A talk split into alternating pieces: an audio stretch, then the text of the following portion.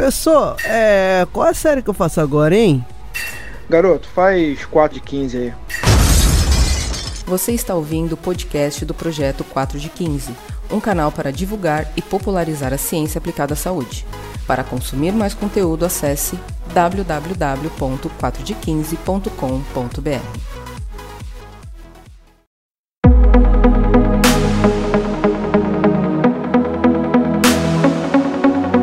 dia para você que acha que fazer calistenia é coisa do Tarzan.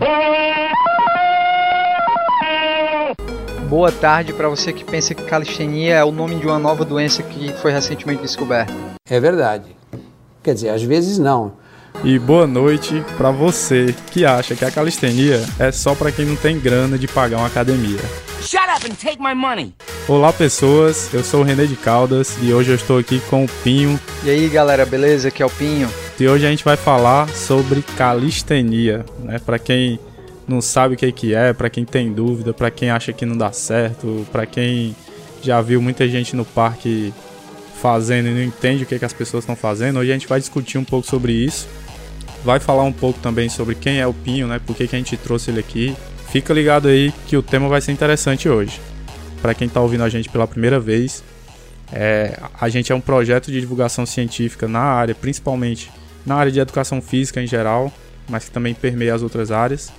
E a gente tem um programa de patronato que você pode ajudar a gente a manter o projeto de 4 de 15 firme e forte.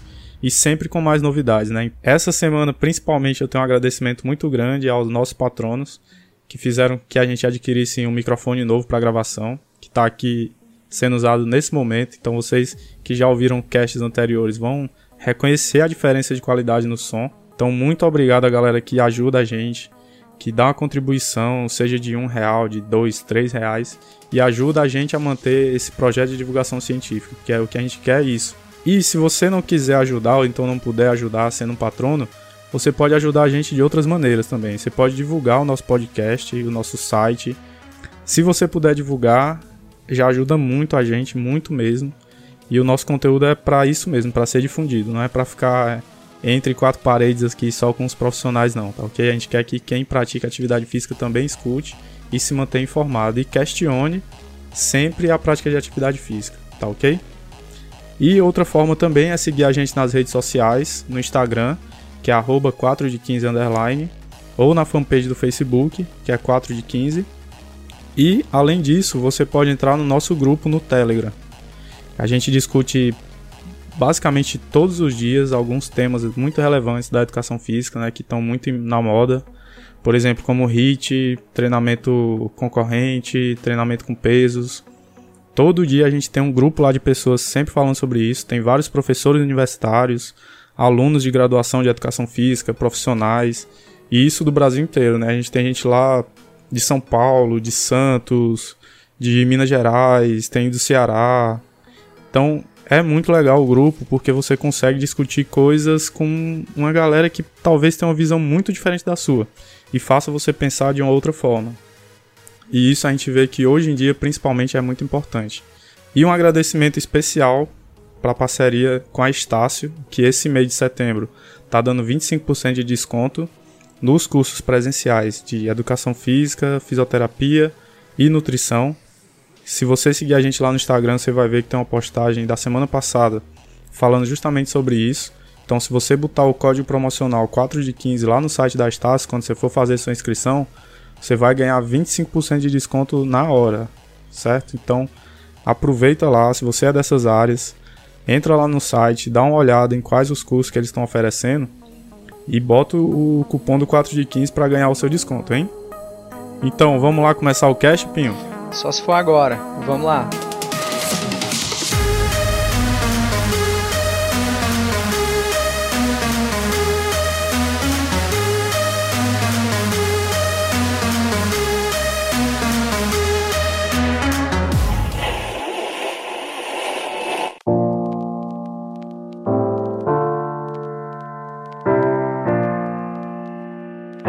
Bem, galera, e nesse bloco 1 a gente vai fazer uma apresentação de quem a gente está entrevistando, né? Por que, que a gente escolheu entrevistar essa pessoa que vai estar com a gente aqui hoje.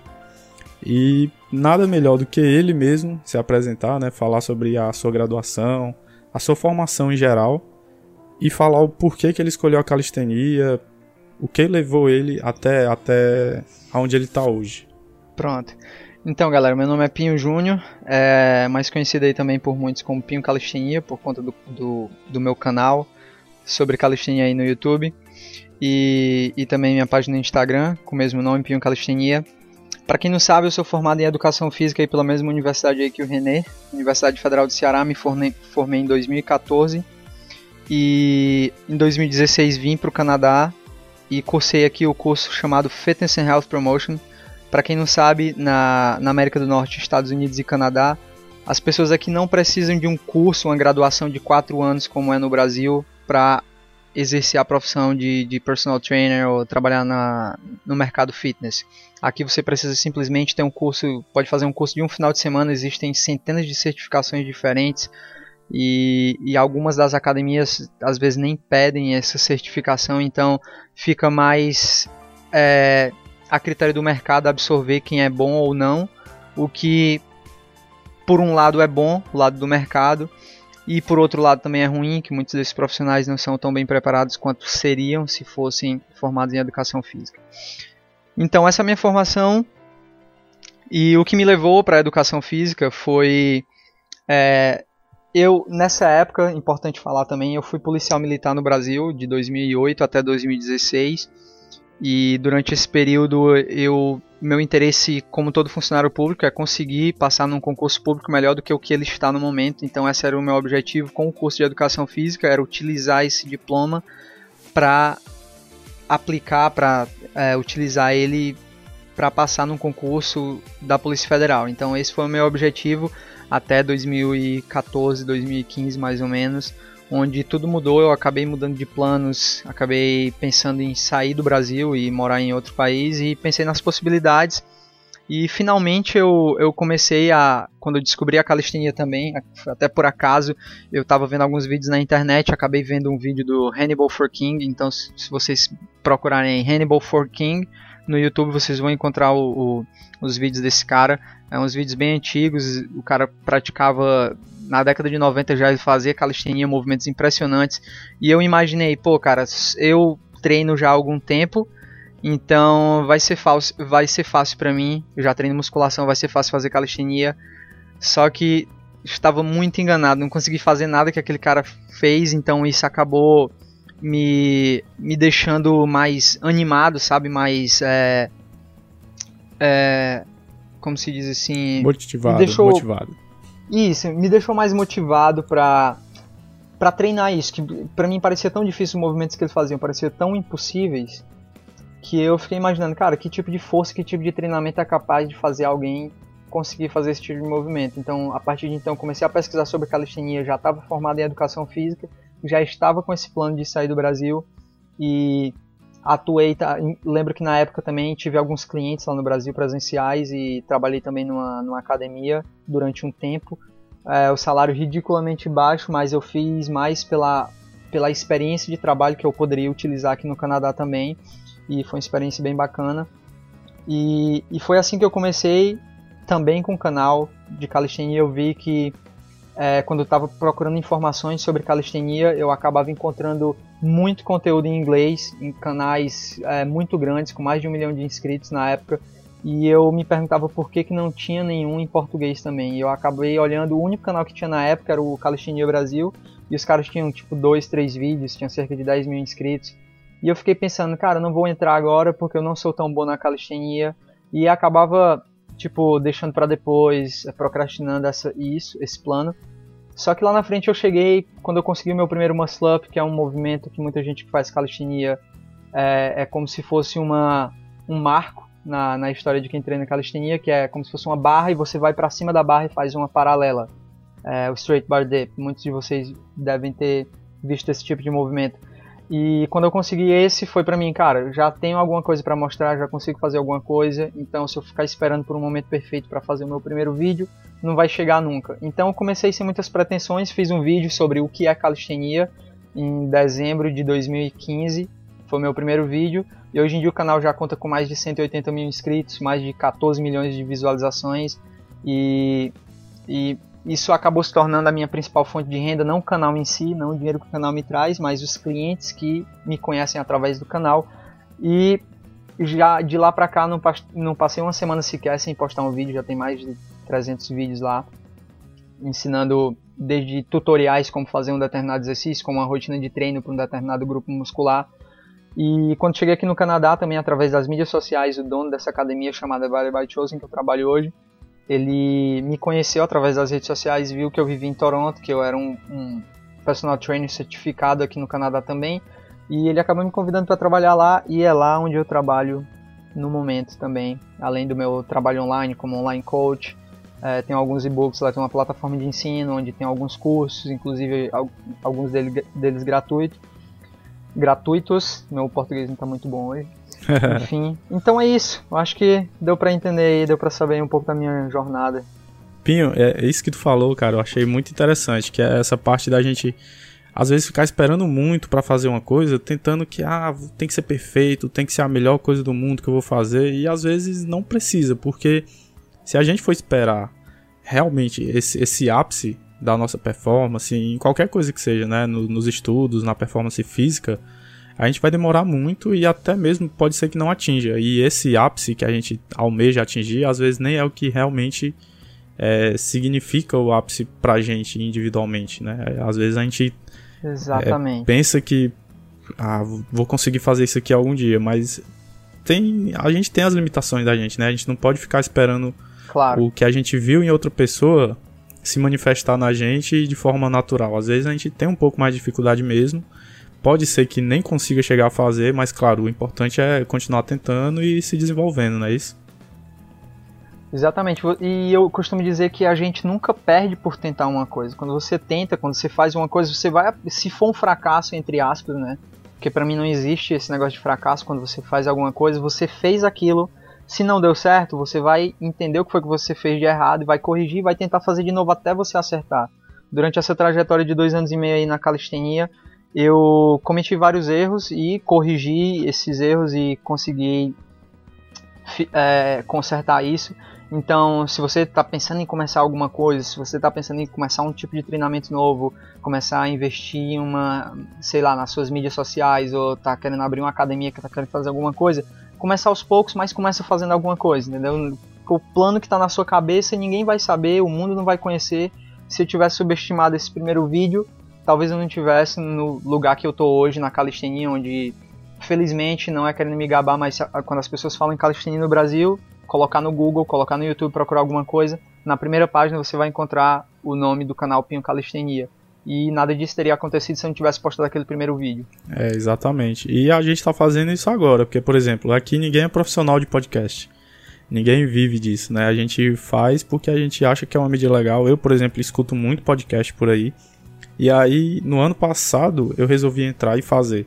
Né? Então eu pensei, não, não vou mais ficar esperando, não vou mais achar que vai ser impossível fazer. E aí eu comecei a fazer, os primeiros foram muito ruins, na minha opinião, assim, o jeito de eu me expressar enquanto eu falava, é, o jeito da gente construir a pauta, da gente discutir o tema, é, eu, inclusive, né, o Yuri não, porque ele já estava um pouco mais de tempo, mas eu era muito ruim nisso, e hoje eu estou melhorando e com certeza vou melhorar mais ainda, é, mas não, não espero mais parar, né, eu realmente comecei sem essa confiança e hoje eu estou um pouco mais confiante de gravar, tanto é que Hoje eu já tô até rosteando aqui para ti o, o, podcast, né? Fazendo a parte de apresentação. Então, isso é uma dica muito importante mesmo. Quem já ouviu esse comecinho do cast, acho que já valeu é, ter baixado esse programa para ouvir essa parte. Se você tem alguma coisa que você quer fazer, mesmo que comece de um jeito que não é aquele que você almeja, continue. Porque se você não continuar, você nunca vai ficar do jeito que você almeja, né?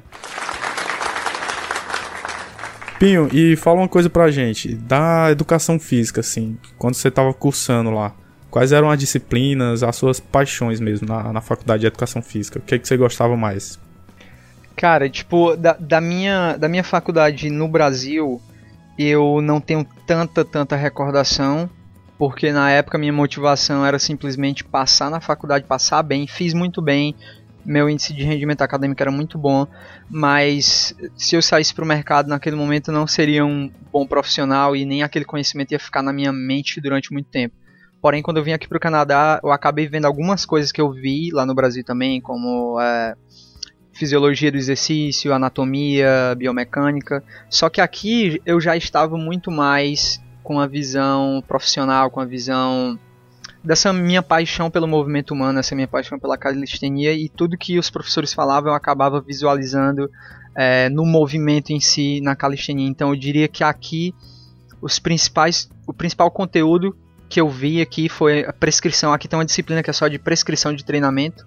Então você vai aprender a, de acordo com o objetivo do seu cliente, como é que você vai traçar um, um objetivo é, real e sustentável de peso de redução de peso, por exemplo, é, quanto de massa muscular seria possível ganhar realisticamente de acordo com o tempo e a experiência com a atividade física do seu cliente. Então isso foi bem interessante. E tem uma frase que um professor aqui falava que era que o treinamento físico ele é uma ciência, não, é, ele é uma arte que é, é escrita na ciência, que ele tem uma arte que é você pode criar, você pode fazer o que você quiser, mas você tem sempre que voltar para a ciência para dizer o que vai funcionar ou não, né? Você não vai ter tanto tempo para testar o que vai dar certo ou não. Você tem que garantir que se aquele seu cliente é, seguir aquilo que você está falando, vai dar em resultados. E além disso também, disciplinas de anatomia e biomecânica foram assim essenciais e eu acho essencial para qualquer qualquer profissional de educação física, qualquer pessoa que atue na área fitness ou que goste de praticar um determinado, uma determinada atividade física e queira realmente entender o que é que vai ser trabalhado, como reduzir o risco de lesões. E então é isso, seria prescrição de atividade física, que é uma disciplina lá, biomecânica e anatomia. Show de bola. É isso que você falou aí que o professor aí do Canadá falou, eu também acho que é muito verdade. Porque a prescrição ela é baseada em quê? Tentativa e erro. E você pode Exato. ter criatividade na sua prescrição, mas é aquela criatividade baseada na ciência, como você falou. Porque hoje em dia a gente costuma ver aí no Instagram gente que faz variações de treino que no final das contas não tem justificativa científica. É só uma coisa, vamos dizer assim, apelativa, né? Assim, ah, você vai fazer essa variação Exato. por quê? Ah, porque eu quero variar. Certo, mas não tem uma justificativa, não, não tem um, um embasamento né? Então tem muita gente que faz isso hoje em dia e que não é essa arte que a gente está falando, né? a gente está falando da arte que consegue dialogar com a ciência. Tipo, você faz um treino diferente, mas você consegue ter uma base nos artigos e dizer, olha, pode dar certo por conta disso. E sempre com pode dar certo, né? Não é com é, é vai dar certo ou que é com certeza o resultado garantido. Não, não tem como a gente garantir isso, mas tem como a gente chegar mais perto e errando menos né? independente do que você vai fazer. Se é prescrição de treino para calistenia, treinamento de força, treinamento na água, tem que ter uma, uma programação e tem que ter um norte específico. Mas claro, a sua criatividade ela conta também e é muito necessária, né? Principalmente para a motivação dos alunos. Sem dúvida. Então, Pim, eu acho que a apresentação deu aqui, eu acho que deu para a galera se situar, né, com quem que a gente está falando, o que que a gente vai falar, é, e aí agora a gente vai partir para o bloco 2 para falar mais especificamente sobre a calistenia e sobre a sua estadia aí no Canadá trabalhando com isso. Tá beleza? Vamos lá.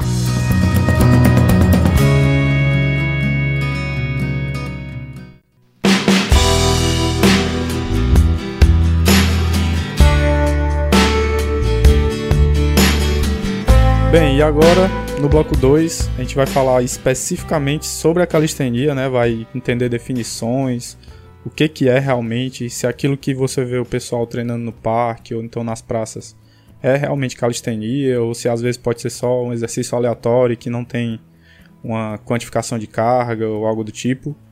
E vamos falar sobre como é a atuação do Pinho com a calistenia lá no Canadá, né? Como é que eles veem essa prática, se eles valorizam ou não, como é que está sendo essa difusão lá em cima na, na região mais norte lá da América. Então, Pinho, é, eu acho que você já respondeu por que, que você começou na calistenia, né? Você falou bem aí na, na parte da apresentação. Então, fala pra gente agora o que que é a calistenia, né? Para quem nunca viu, ou então mesmo para quem já viu, mas talvez não entenda tão bem, o que que é a calistenia? Certo, então por definição, o termo calistenia ele vem do grego kalos, que quer dizer força, e ten, uh, kalos, que quer dizer beleza, e thenos, que quer dizer força. Então seria uma maneira de se exercitar de maneira que você torne o seu corpo mais forte, mais belo. Então ele é, tem uma origem bem antiga, se você parar para pensar, os gladiadores, os guerreiros antigamente, eles não tinham uma academia à disposição para levantar peso. Então a única forma de treinamento que eles utilizavam naquela época supõe-se que tenha sido apenas o peso corporal, sem contar também o treinamento para batalha, treinamento com espadas e com o tipo de ferramentas que eles iriam utilizar na guerra.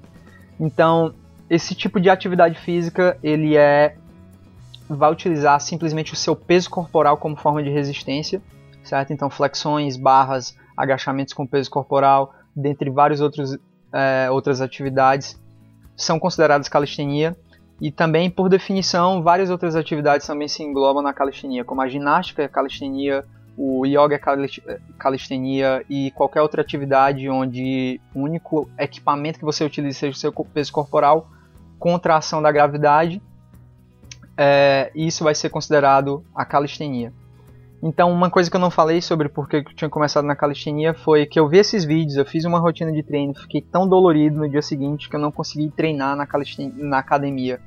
E eu ficava pensando assim, cara, eu vou ser capaz de fazer as duas coisas, levar em paralelo. Só que eu não, acabei não conseguindo, por estar muito no início eu me senti tão dolorido que eu tive que desistir da academia para praticar só calistenia.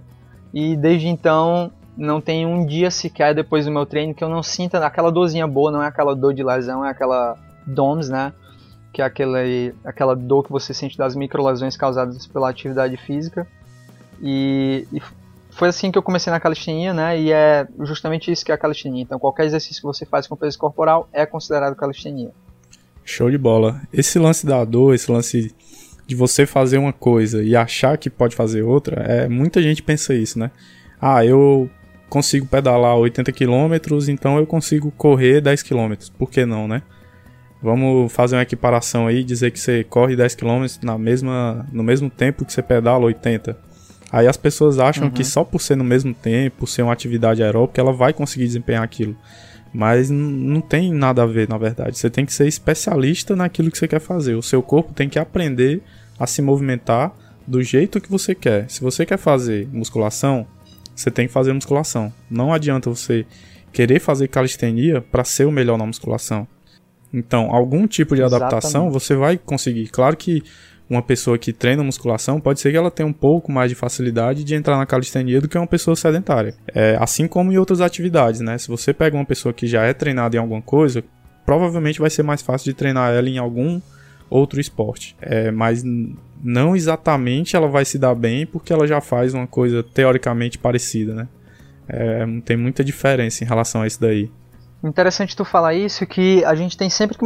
Mais uma coisa que eu aprendi na disciplina de prescrição de atividade física, prescrição de treino, né? Que foi a especificidade e transferabilidade de, de habilidades, por exemplo. Especificidade tem que ser específico, tá? Se tu faz um esporte, por exemplo, e tu for treinar musculação e ficar todo dolorido no dia que é tu fazer o teu treino principal, que é o esporte, tu, digamos que tu é um atleta competitivo, ninguém quer saber quanto é que tu tem de braço, ninguém quer saber se tu tá dolorido no dia seguinte, eles querem saber da tua performance para a luta.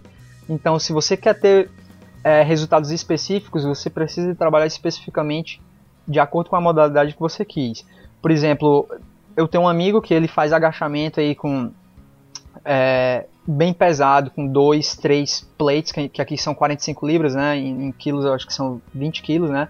Três de 20 em cada lado. E o cara foi fazer uma rotina de pliométrica, assim, de saltos, de calistenia. No outro dia ele ficou dolorido. Então ele, ele era um cara que estava acostumado com treinamento de força, que era é, altas cargas, baixa repetição. Ele ficava sempre entre aí 4 e 8 repetições no máximo. E ele foi fazer um treinamento onde a gente fez cerca de 500 repetições no treino. No outro dia ele estava dolorido, como ele não se sentia levantando aquele peso. E isso também é uma, uma coisa que não tem que pensar na transferabilidade também de habilidades. Por exemplo, alguém que já praticou capoeira, com certeza vai se dar bem melhor na calistenia.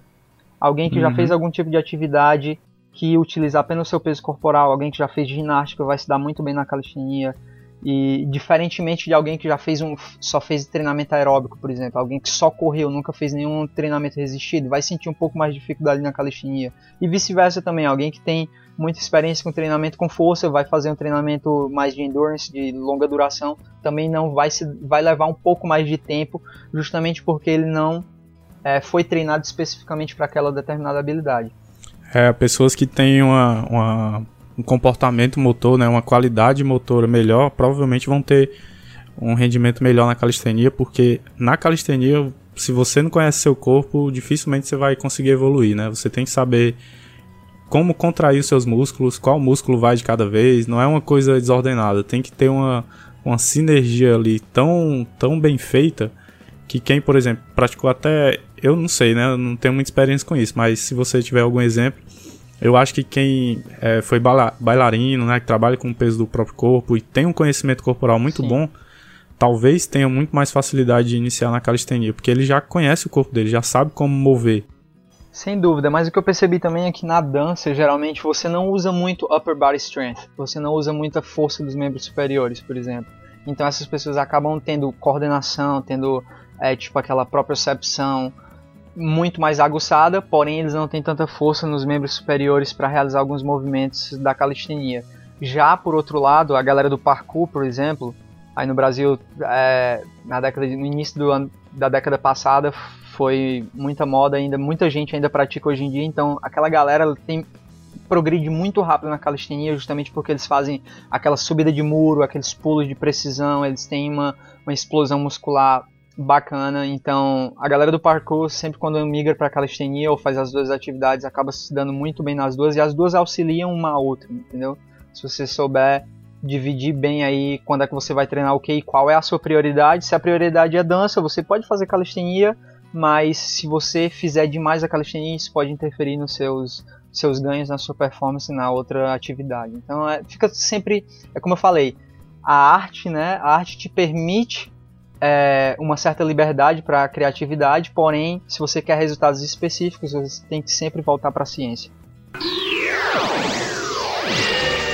Pinho, continuando aqui falando sobre a calistenia e o Canadá, como que foi essa mudança, né? Tipo, você resolveu ir para aí, como foi esse processo e como é que é a calistenia dentro do Canadá, né? Como é que ela, ela se insere aí no, no mercado fitness aí? Certo, então eu tenho que falar primeiro aqui como foi que surgiu essa ideia de sair do Brasil, né? Até naquela época eu é, não praticava nem. Quer dizer, foi mais ou menos na mesma época que eu comecei a praticar calistenia. Então tudo começou em 2014, na Copa do Mundo, teve um jogo no Brasil e um gringo chegou para falar comigo, pediu alguma informação e eu não entendi nada que o cara falou, nem consegui responder ele, só falei que não falava inglês. E o que foi uma decepção para mim, porque eu tinha feito dois anos e meio numa escola tradicional de idiomas no Brasil e não consegui aprender o inglês e fiquei chocado comigo mesmo, tanto tempo investido, tanto dinheiro e não consegui aprender o idioma não de maneira útil, sabia o significado de algumas palavras, sabia algumas regras gramaticais, mas se eu não sabia utilizar, não sabia falar, não sabia entender é, o que eu ouvia, isso era inútil. E a partir de então comecei a procurar por conteúdo online saber onde é que eu ia aprender, comecei a pesquisar sobre várias coisas e conforme eu ia aprendendo, eu vi que existia a possibilidade de sair do Brasil e morar em alguns outros países, como a Austrália, que foi o meu primeiro plano. Então eu comecei a procurar pesquisar um pouco mais sobre isso, como eram as leis de imigração, como eram os processos e tudo mais, e vi que uma das, op das opções seria estudar no exterior. Então eu vi que se eu estudasse no exterior eu poderia conseguir um visto de trabalho após a conclusão do curso. Então eu comecei a pesquisar sobre tudo isso, vi que tinha que tirar um, tinha que fazer um teste chamado IELTS, que é como se fosse um TOEFL, que ele é aceito em várias universidades no mundo todo.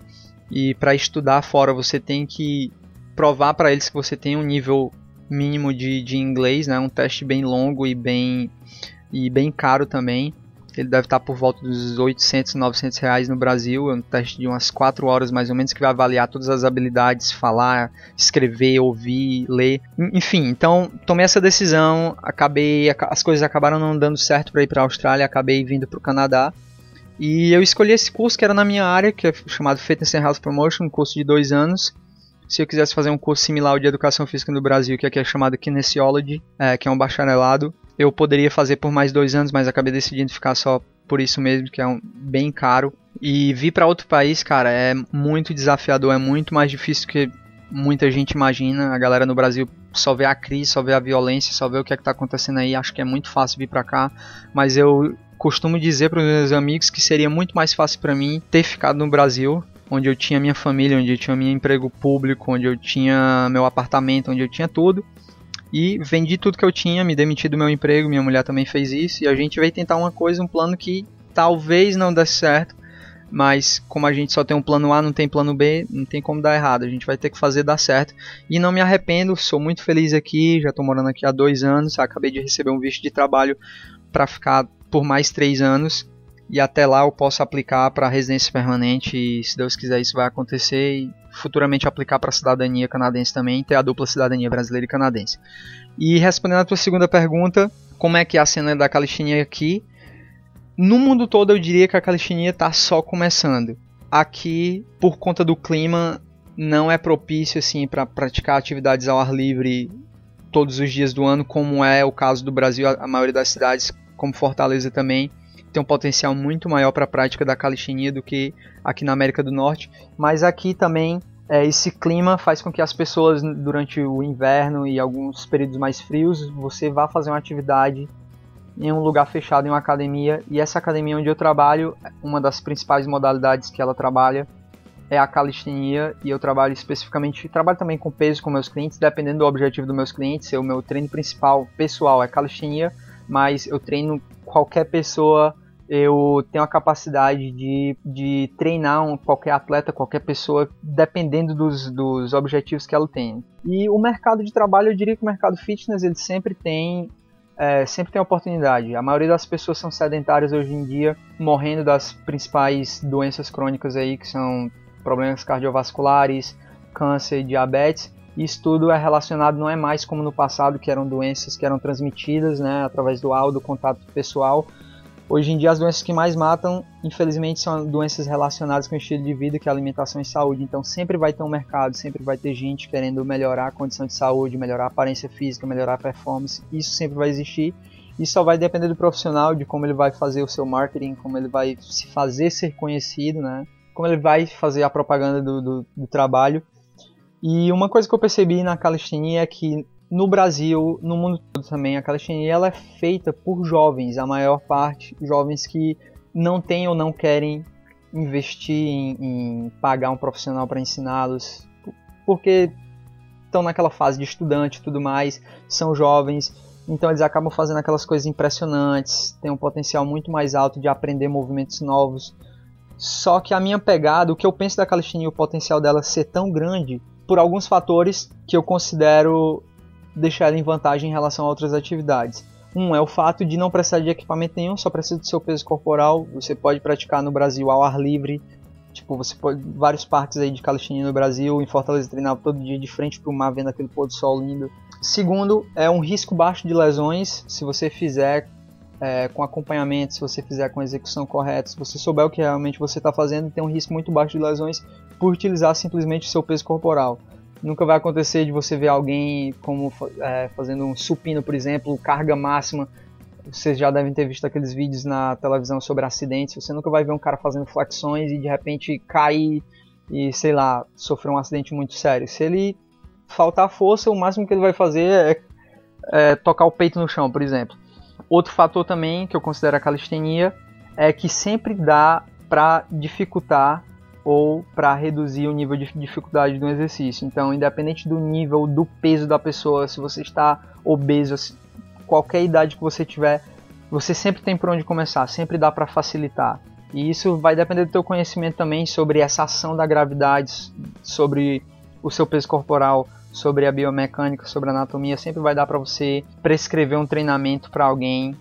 Se você é profissional de educação física que está me ouvindo nesse momento, você tem sempre como adequar, ajustar o treino para o nível do seu cliente, por exemplo. Se você estiver reclamando que flexões no chão é muito fácil, você pode fazer é, uma flexão com seus pés em, é, em alguma superfície mais elevada, uma flexão declinada. Você pode fazer até um handstand push-up, que é aquele plantando bananeira fazendo a flexão.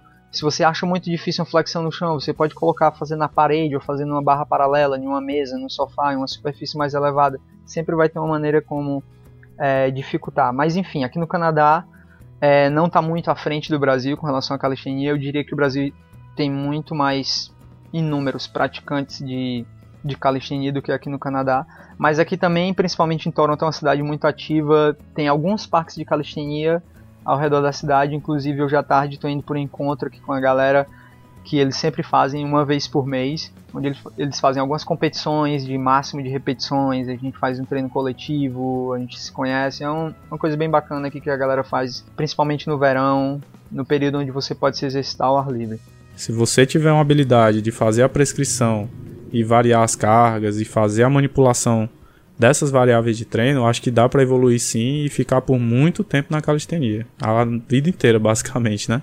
Com certeza. E, e, cara, uma coisa que eu percebi sobre a calistenia era algo que sempre meio que me incomodou, entre aspas, é, aí no Brasil, que foi a descrença, por ser uma prática nova, das pessoas de achar que, que essa atividade física não vai trabalhar tão bem a sua musculatura, que não vai, que não adianta iniciar a prática, sendo que essas pessoas, a maioria dessas pessoas, elas vão para uma academia, ela vai lá, o instrutor vai passar uma ficha de treinamento, vai dizer exatamente o peso, qual a sequência dos exercícios, qual o número de repetições e séries que ela vai fazer. Ela vai seguir um cronograma.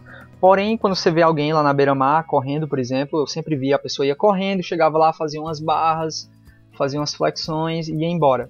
Tipo, o treino do cara durou o quê? Dois minutos não tem como, tipo, o treino aleatório não vai te levar. Se você não sabe onde é que você quer chegar, qualquer caminho serve. Você não tá fazendo qualquer coisa, você não vai conseguir atingir, você não sabe o que é que você vai conseguir. Agora, se você tiver objetivos específicos, você falar, cara, eu quero é, fazer 10 barras.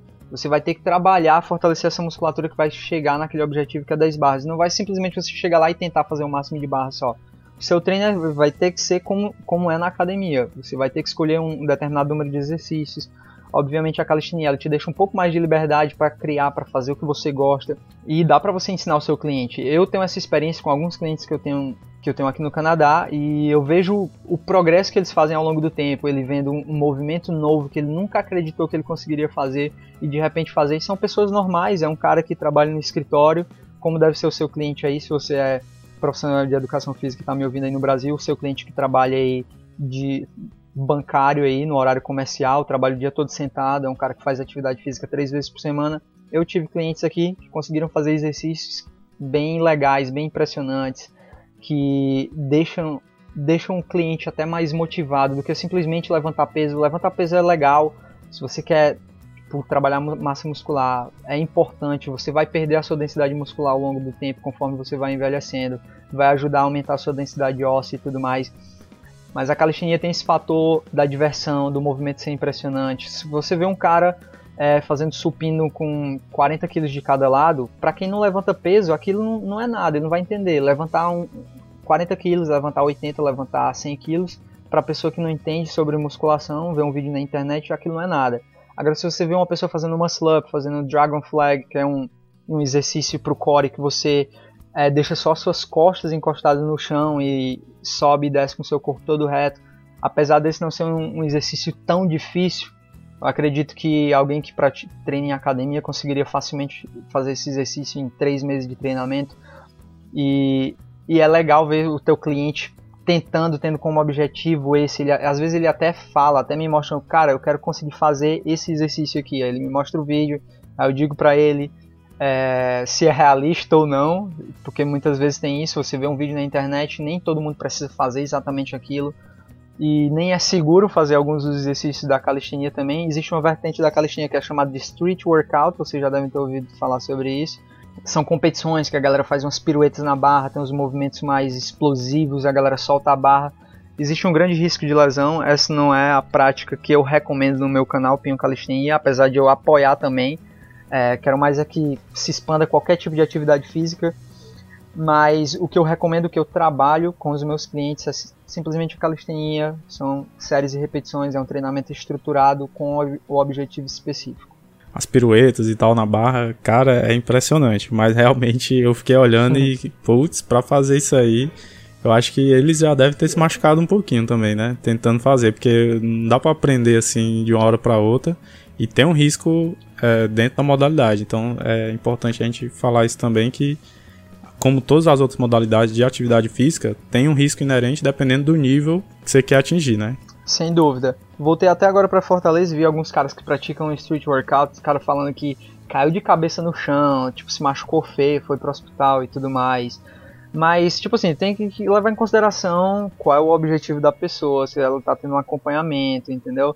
E o para mim, a, a, prática desse tipo de atividade para mim não compensa como profissional, uhum. porque eu já tenho eu, te, eu tenho que postar constantemente na internet, então eu não posso me dar o luxo de arriscar Machucar, ter uma né? lesão né? aí no ombro, por exemplo, e exatamente passar três meses sem treinar, sem postar vídeo. É, tipo, isso faz parte da minha vida, então eu não posso me arriscar esse ponto, nem posso arriscar os meus clientes, não posso sugerir para eles fazerem tais exercícios. Mas acho bem bacana, bem divertido de assistir. Bem, Pinho, agora a gente tem algumas perguntas aqui dos ouvintes, principalmente o pessoal lá do grupo do Telegram. Quando eu falei que ia gravar sobre calistenia, eles tiveram algumas perguntas que eles fizeram. Algumas aqui eu vou repetir, mas basicamente você já respondeu. Mas se você quiser citar alguma coisa mais específica, pode ficar à vontade, tá beleza? Tranquilo, vamos lá. Primeiras perguntas, na verdade, foram dos alunos do sexto período da faculdade Santo Antônio de Pádua. É, o que, que eles querem saber, né? Qual o público e faixa etária para esse tipo de atividade, no caso calistenia? É, se indivíduos com sobrepeso ou obesidade podem realizar calistenia? Como é feito o controle de carga nessa modalidade, já que é feito com o peso do corpo? E aí tem mais duas, mas é, vamos parar nessas três aqui, que é para ir por partes para o pessoal não, não se perder, tá beleza? Vamos lá, então, qual a faixa etária para esse tipo de atividade? Enfim, como eu já falei, é para qualquer idade. Obviamente você tem que levar em consideração o histórico de lesões dessa pessoa, né? Se ela já teve alguma lesão, se ela vem de uma rotina completamente sedentária, se ela nunca praticou atividade física, se a pessoa foi atleta durante um tempo e parou, se ela vem sendo ativa durante muito tempo. Enfim, mas com relação à faixa etária, qualquer idade pode. A criança tá brincando ainda, você vê as crianças brincando nesses parquinhos, conseguem ficar penduradas pelas mãos por uma mão só. Eu já vi criança aí no Brasil, já vi criança aqui no Canadá com cerca de 4 anos de idade se segurando com uma mão só, coisa que hoje em dia para mim é difícil se conseguiu se levantar do chão, a criança está se levantando do chão, ela está realizando um agachamento, ela está fazendo esse tipo de atividade. Então, não tem nenhuma contraindicação com relação à idade. Quanto mais cedo começar, melhor. E com relação a, a também ser mais velho, também já treinei clientes com mais de 60 anos de idade, então não existe nenhuma contraindicação. O risco de lesões vai existir, você tem como reduzir o risco de lesões, mas aí vai depender do bom senso do profissional aí em analisar então, uma, um conhecimento, algo que, por exemplo, eu vi na faculdade aqui, que foi um treinamento inovador, coisa que era tido como um tabu na, na prática por profissionais, que é o treinamento pliométrico. Antes se evitava fazer um treinamento pliométrico com idosos justamente pelo risco de quedas e fraturas. Porém, foi mostrado doutores da Universidade de Sydney, lá no, no, na Austrália, fazendo justamente o oposto, fazendo treinamento pliométrico para aumentar essa, essa densidade óssea e reduzir essa, essa perda de, é, de densidade óssea com, com o passar do tempo, com a idade. Eles faziam, obviamente, eles faziam num ambiente seguro, eles não faziam eles saltarem caixas de um metro de altura, claro que não, mas faziam saltos um pouco mais baixos, fazendo esse treinamento justamente para estimular ainda mais essa estrutura, esse, melhoramento aí da, da densidade óssea em idosos. E a segunda pergunta aí, o indivíduo com sobrepeso ou obesidade pode realizar calistenia? Uma das pessoas que eu treino hoje em dia, quem me segue aí no Instagram, viu nos meus stories ontem, é a Melissa, ela tem, ela tá com obesidade assim, nível bem alto, mas ela dá para perceber que ela tá lutando muito, se mantendo ativa todos os dias, melhorando a alimentação dela e tem reduzido bastante peso. Ela tá até começando uma jornada agora para perder 100 libras, que é cerca de mais de 40 quilos. Então a gente vai ajudar ela a conseguir perder e é um, um, objetivo a médio e longo prazo. Então ninguém perde 50 quilos em 50 dias. Então é um objetivo que você tem que encarar pelos, pelos próximos 16 a 18, no mínimo 18 meses. E ela pratica, ela faz vários exercícios assim que eu fico impressionado com a capacidade dela de conseguir fazer esses exercícios. Então a questão é você ajustar, como é que se diz, a, o nível, a altura da superfície onde você está tocando, por exemplo Se você tem sobrepeso, você não consegue fazer no chão, você com certeza vai ser mais. Se você tiver menos peso, como você está lidando com o seu peso corporal, vai ser bem mais fácil fazer flexões se você tiver menos peso. Da mesma maneira, as pessoas às vezes perguntam por que, que atletas de calistenia são tão magros. É simplesmente porque existe esse fator psicológico também. Quando você ganha peso, automaticamente você está levantando mais peso. Se você for fazer uma barra com 70, você estando com 60 quilos, vai ser muito mais fácil do que fazer barras você estando com 70 quilos. E o objetivo, na minha opinião, não é reduzir o meu peso corporal para tornar o exercício mais difícil, é me tornar mais forte para conseguir movimentar o meu corpo a 70 quilos da mesma maneira que eu faria se eu tivesse 60, por exemplo. A terceira pergunta aí, como é feito o controle de carga nessa modalidade, já que é feito com o peso do corpo? É simplesmente isso, você pensando na ação da gravidade, onde é que a ação da gravidade vai incidir, vai tornar o exercício mais difícil. Por exemplo, eu dou o exemplo sempre da flexão, né? Se você fizer uma flexão no chão, seu corpo vai estar em uma determinada posição onde os músculos que você vai estar trabalhando vão estar realizando mais é, mais força, vão estar sendo ativados de maneira diferente do que se você colocar suas mãos numa mesa ou na parede, por exemplo. Se você colocar os seus pés em cima do sofá e colocar suas mãos no chão, vai ter mais peso sendo movimentado pelo seu peito, pelo seu tríceps. É, tendo esse conhecimento, você vai saber como é, fazer uma variação de acordo com o nível do seu cliente. Show de bola. E, eu queria só adicionar um negócio nessa parte de controle de treino, de carga, né, basicamente. É, é só você pensar no controle de carga da musculação e você pode usar aquelas mesmas variáveis para dentro da calistenia. Porque, por exemplo, se você aumenta o tempo sobre tensão do músculo, ou seja, a velocidade que você faz o exercício, se ela diminui, a carga de treino vai aumentar. Ou seja, é muito mais difícil você fazer uma barra com o máximo da sua velocidade e tentar fazer o movimento de forma mais lenta, mais controlada. O nível de contração muscular, a tensão do seu músculo, ela permanece por muito mais tempo quando você faz de forma mais lenta. Você pode usar também a PSE para saber qual o esforço que aquela pessoa está sentindo, né? a percepção subjetiva dela em relação a, a quanto de esforço ela está fazendo naquele movimento e aí controlar, olha, é, nessa semana a gente vai fazer com uma carga um pouco mais baixa, ou seja, qualquer exercício que passe da nota 5, a gente vai tentar fazer com que ele fique mais fácil para você executar. A gente não quer aumentar muito a carga nessa semana por algum objetivo específico. Então, você pegando as variáveis de controle da musculação, né, do treinamento de força convencional, você consegue transferir para calistenia também e das outras é, modalidades, né? Então vamos lá para outra pergunta, que é justamente sobre isso que a gente estava começando a falar agora, né? A obtenção de ganhos de hipertrofia na calistenia pode ser similar aos do treinamento de força tradicional com pesos livres e máquinas?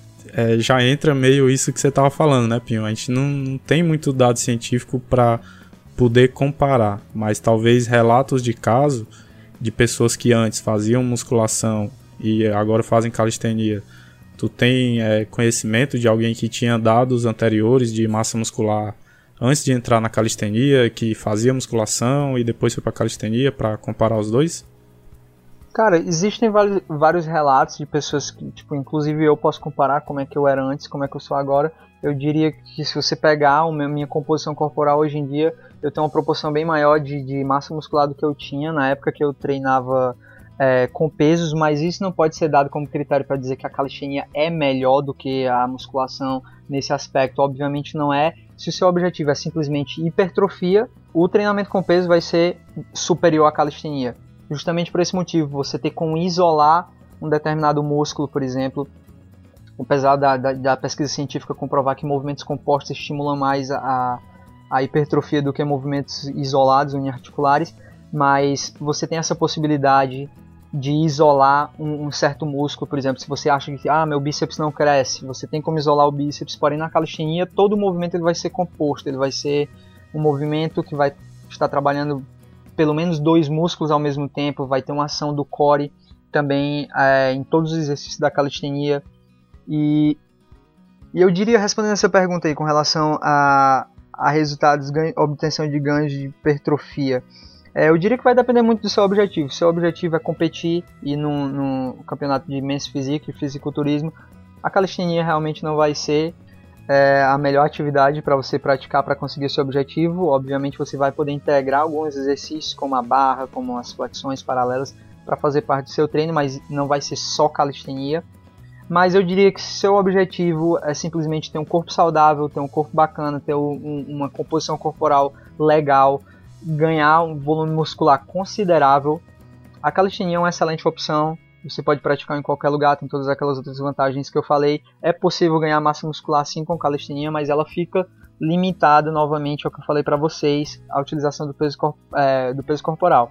E existe também uma outra modalidade que é chamada calistenia com pesos, fica meio contraditório, mas é simplesmente você vai fazer o mesmo movimento da calistenia, só que você vai adicionar peso. Por exemplo, se você faz barra, você vai fazer barra com pesos. Se você faz paralelas, você vai fazer paralelas com peso através de um colete ou de um cinto onde você pode anexar o peso.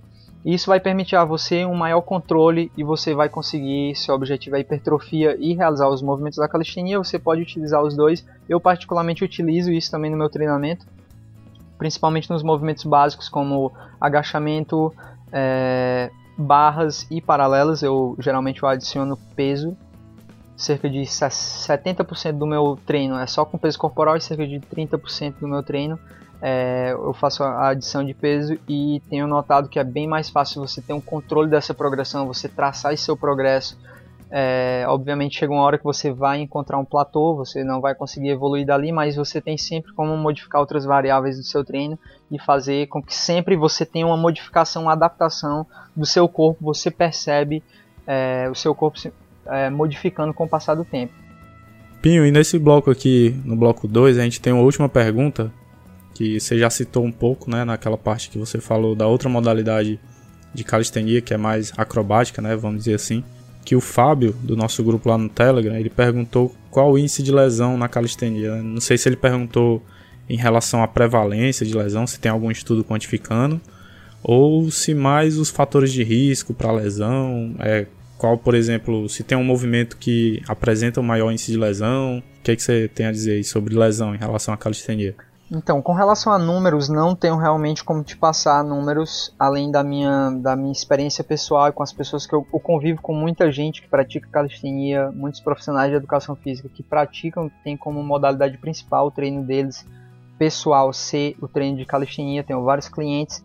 E para confesso para vocês aí que o, o, índice de lesão nessas pessoas que, que eu conheço, que não talvez não pode ser condizer com a realidade, é bem baixo como eu falei, se você respeitar as progressões, se você não tentar fazer alguma coisa que o seu corpo ainda não está preparado para conseguir, se você vai chegar na academia, você não vai. Eu, primeiro dia de treino da minha vida, eu vou fazer aqui um supino com 100 quilos.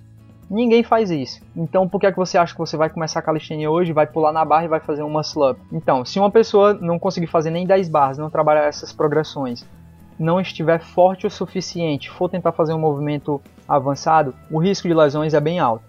Se você for fazer street workout, que é aquela, fazer aquelas piruetas, aqueles acrobacias, o risco de lesão também vai ser alto. Porém, se você respeitar as progressões, se você treinar consistentemente, se você tiver uma periodização bacana do seu treino, o risco de lesões vai ser bem baixo. E geralmente as pessoas que têm uma maior preocupação com relação às lesões é porque elas já vêm com a lesão do passado, já tem uma lesão no joelho. Elas geralmente me falam, Pinho, tem uma lesão no joelho, é, o que é que eu posso fazer? Cara, é muito melhor você ir no ortopedista, você falar com o fisioterapeuta e ver especificamente qual é essa lesão, que tipo de movimento você deve evitar, falar para o seu profissional de educação física que te acompanha e ele vai te dizer que movimento que você vai poder fazer. Então, o risco de lesões eu considero bem baixo, já que você trabalha com peso corporal. Se falhar na flexão, o máximo que você vai fazer é tocar o seu peito no chão. Se você não conseguir fazer aquela última barra e escorregar a mão, você vai cair em pé, você não vai cair. Então, é, eu considero o risco de lesões na calistenia bem baixo.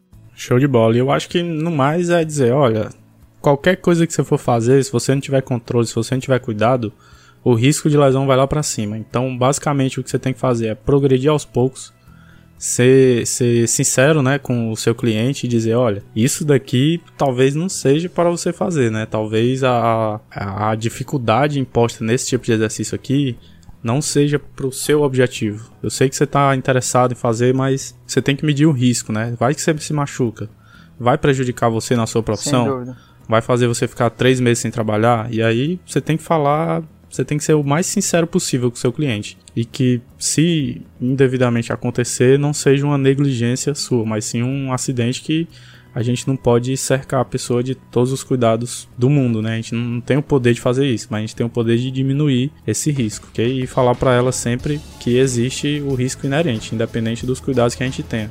Então eu acho que o bloco 2 já deu, a gente está com um tempo bem extenso já de programa, então vamos finalizar esse bloco 2 e vamos começar o bloco 3 para finalizar, beleza, Pinho?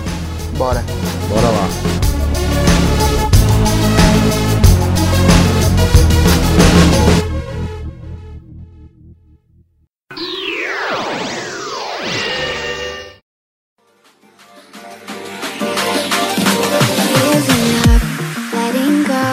Galera, aqui no bloco 3, aquele bloco mais para finalizar. E antes de fechar, a gente vai pro Papo de Esteira. Você já conhece, quem já escuta a gente. Que o nosso convidado do dia, ele vai dar uma dica de algum programa, algum filme, alguma série, alguma banda, enfim. Alguma coisa interessante para você procurar aí no seu tempo livre. Então, Pinho, o que é que você tem aí para nossos ouvintes? O que é que você indica aí para eles? Como boa parte dos ouvintes aqui do, do podcast 4 de 15 são profissionais de educação física ou estudantes de educação física, eu vou dar uma dica aí para vocês, algo que me ajudou muito nos meus negócios, no meu trabalho, principalmente nas mídias sociais, que é esse livro aí do Gary Vee, chamado Crushing It.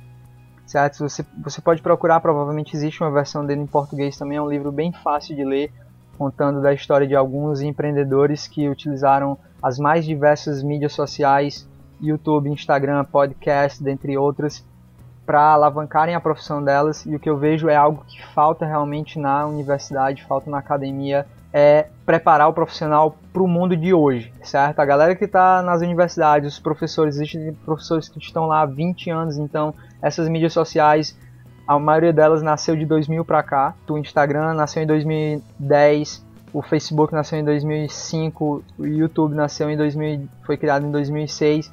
Então, antes disso, só se sabia o que era a vida de um profissional de educação física sem isso. Então, hoje em dia, as coisas mudaram. É, ninguém checa mais o seu cartão de visita, a galera só quer ver a sua página, sua página no Instagram, nas mídias sociais, para checar o seu conteúdo e para fechar negócio com você. Então, se você é um profissional de educação física que está buscando fazer alguma coisa para você mesmo, as mídias sociais, se bem utilizadas, elas podem alavancar muito a sua visibilidade, porque não adianta nada você ter todo o conhecimento do mundo se as pessoas não souberem quem é você. Tá? Eu posso saber tudo sobre calistenia, mas se eu não tivesse um canal, ninguém saberia, eu seria só mais um praticante de calistenia com um diploma em educação física. Então, você tem que pensar no seu conteúdo e em como você vai atrair a atenção das pessoas. E esse livro me ajudou demais nisso. Bem, e a minha dica, né? Eu também vou dar uma dica hoje. É uma coisa mais leve, é uma série que tem aí no Netflix, e a série é, é, o nome é Anne with a Ney. Então a série é basicamente sobre uma órfã, que é a Anne, que ela vai ser adotada por um casal de irmãos, que eles têm uma fazenda, é uma série de época, né? Mais ou menos ali na década de 1910, 1920 por aí. E a menina é muito interessante, a atriz principal. Ela é uma criança assim que eu fiquei impressionado com a, a capacidade de atuação dela. Tipo, eu comecei a assistir a série e eu fiquei porque eu gostei muito dela. E não da história é muito legal também, mas o que mais me manteve foi a capacidade de atuação dela, né? O jeito que ela se expressa. É, ela, ela, é uma criança muito alegre, assim. O jeito que ela atua é, é muito cativante. Então, para quem gosta de uma série mais leve, assim, né? Que faz você só assistir mesmo, sem ficar se preocupando tanto com o sentido daquilo que você está assistindo, mas que às vezes desperta também em você coisas muito existenciais, né? O fato dela ser uma órfã e depender do, do cuidado de pessoas que não têm um laço biológico com ela, mas que tem aquele cuidado, que tem aquela coisa, aquele apreço, né? Que a gente às vezes pode ter com um amigo ou com um parente que não é parente de primeiro grau, né? Aquele parente lá de terceiro, quarto grau que você conheceu ao longo da vida e faz com que a gente pense assim sobre essas relações humanas, sabe? Então, tô gostando muito de assistir, é uma série bem leve, mas que em alguns momentos faz você pensar um pouquinho sobre a sua vida.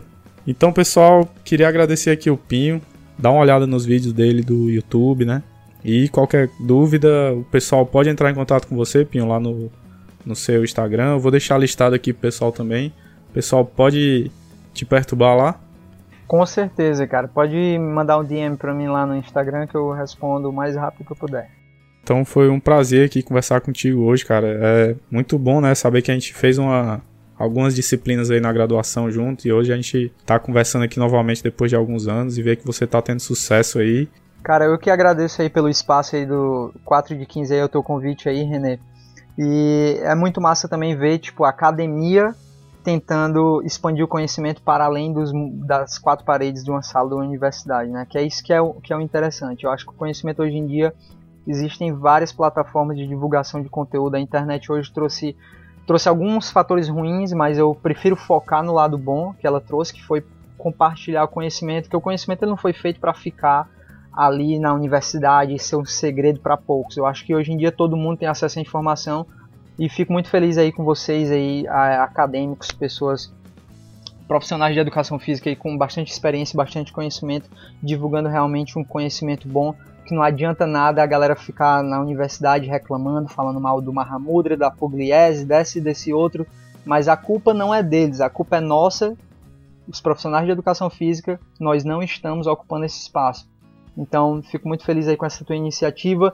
E, cara, vou virei fã agora do 4 de 15, cara. Vou conferir aí todo o podcast. Show de bola, Pinho. Obrigadão aí.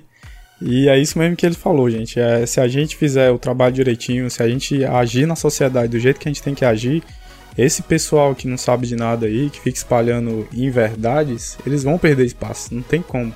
Com certeza eles vão perder espaço. A gente vê isso acontecendo o tempo inteiro.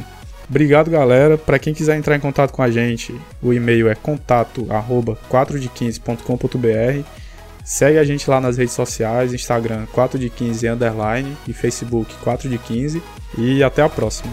Valeu, Renê. Valeu, galera. Até mais.